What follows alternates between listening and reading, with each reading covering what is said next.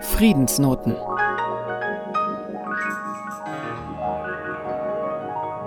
Die Vereinigten Staaten von Amerika im Jahr 1975. Gerald Ford, ein Republikaner, steht als Präsident an der Spitze des Landes. Ford ist bis dato der einzige Präsident der USA, der nicht in sein Amt gewählt wurde. Richard Nixon, sein Vorgänger, der wegen der Watergate-Affäre zurückgetreten ist, hatte ihn ernannt. Kaum vereidigt, erlässt Ford eine Amnestie für Nixon. Korruption und politischer Filz damals wie heute. Die schwarze Bevölkerung erlebt auch nach Aufhebung der Rassentrennung anhaltende Diskriminierung. Die Politik schürt den Hass, sie spaltet. Zuversicht finden die Schwarzen in ihrer Musik. Andreas Engel, der in München, damals in der McRaw-Kaserne, von den schwarzen GIs in die Soulmusik eingeweiht wurde, porträtiert mit Teddy Pendergrass einen Künstler, der vielen Menschen Halt gab. Pendergrass selbst hingegen fand diesen Halt nie. Hören Sie Andreas Engels Text Wacht auf zur Aktion Friedensnoten. Er findet, der Weckruf des Soul-Sängers Teddy Pendergrass halt bis heute nach. Sprecher Ulrich Allroggen. Wake up everybody, no more sleeping in bed. No more backward thinking, time for thinking ahead. The world has changed so very much from what it used to be. There's so much hatred, war and poverty. Die Radiostationen der schwarzen Bevölkerung sind Mitte der 70er Jahre mehr als nur Unterhaltungssender. Sie sind die Stimme einer Gemeinschaft, die weiterhin mit Anfeindung und Ausgrenzung konfrontiert wird. Dazu kommt das unmittelbare Trauma Vietnam. Die Vielfalt der Musik und die bewusste Ausrichtung auf die Bedürfnisse der schwarzen Gemeinschaft machen das Black Radio zu einem kraftvollen Instrument des sozialen Wandels. Philadelphia International Records prägt den Soul der damaligen Zeit.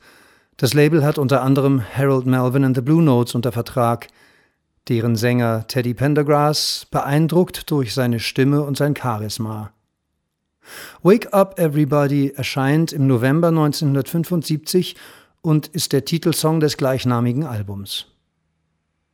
Teddy Pendergrasses Weg in die Musik ist vorgezeichnet. Seine Mutter tritt als Sängerin in Nachtclubs auf, er selbst verschreibt sich bereits als Kind dem Gospel und singt mit Hingabe in den Kirchenchören Philadelphias. 1969 holt ihn Harold Melvin als Schlagzeuger zu den Blue Notes. Wenig später macht er ihn zum Leadsänger der Band. Die Songwriter erkennen Pendergrasses Strahlkraft und schreiben ihm die Hits auf den Leib. Er interpretiert die Lieder wie kein anderer und begeistert mit seinem Bariton Millionen. Die Medien sprechen vom Black Elvis. Mit Teddy Pendergrass als Frontmann erleben Harold Melvin and the Blue Notes ihre erfolgreichste Zeit. 1976 verlässt Pendergrass jedoch die Band aufgrund finanzieller Streitigkeiten. Er beginnt eine Solokarriere, die ebenso erfolgreich verläuft. Wake up all the teachers, time to teach a new way. Maybe then they'll listen to what you have to say. They're the ones who's coming up, and the world is in their hands. When you teach the children, teach them the very best you can. The world won't get no better if we just let it be. Na na na na na na world won't get no better. We gotta change it now, just you and me. Doch dieser Mann, der mit seiner Musik so vielen Menschen in bedrängter Zeit Kraft gibt und sie ermutigt aufzustehen, erlebt abseits der Bühne viel Schatten. Teddy Pendergrass ist noch ein halbes Kind, als sein Vater ermordet wird. 1977 auf dem Höhepunkt seines Ruhms wird Pendergrasses Lebensgefährtin und Managerin vor ihrem Haus erschossen. Die Spur führt zur Black Mafia. Dann sind da fortwährend die Drogen, der Alkohol, seine Sucht nach Sex und die ständigen Konflikte mit der Polizei. Aber das Schicksal schlägt noch härter zu. Im März 1982 ist Pendergrass mit seinem Rolls-Royce nordwestlich von Philadelphia unterwegs, als die Bremsen versagen. Der Wagen kommt von der Fahrbahn ab und prallt gegen zwei Bäume. Teddy Pendergrass ist von diesem Tag an gelähmt und verbringt den Rest seines Lebens im Rollstuhl. Es gibt Gerüchte, wonach die Bremsen seines Rolls-Royce manipuliert waren. Doch Teddy Pendergrass resigniert nicht. In einem Interview sagt er, man kann aufgeben und aufhören oder man kann weitermachen. Ich habe mich entschieden, weiterzumachen. Wake up all the doctors, make the old people well. They're the ones who suffer and who catch all the hair. But they don't have so very long before their judgment day. So won't you make them happy Nur zwei Jahre nach dem Unfall veröffentlicht er ein neues Album und kehrt 1985 im Rahmen des Live Aid Konzertes an der Seite von Ashford Simpson auf die Bühne zurück. Es ist ein emotionales, ergreifendes Comeback vor 100.000 Zuschauern im John F. Kennedy Stadium und über einer Milliarde an den Bildschirmen. Pendergrass nimmt danach weitere Alben auf, ehe er sich 2007 aus dem Musikbusiness zurückzieht. Der Körper will nicht mehr. Zwei Jahre später diagnostizieren die Ärzte Darmkrebs.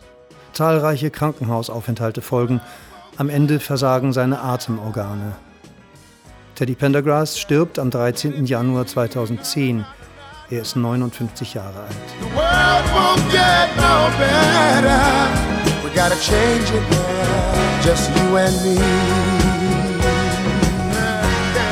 Wake Up Everybody, oft gecovert, nie erreicht hat nichts von seiner Aktualität verloren.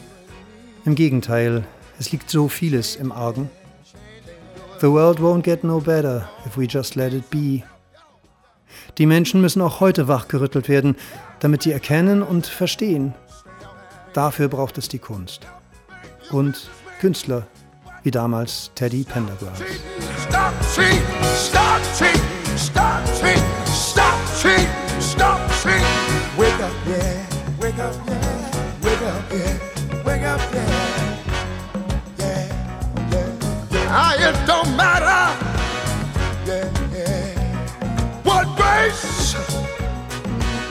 creed, or color.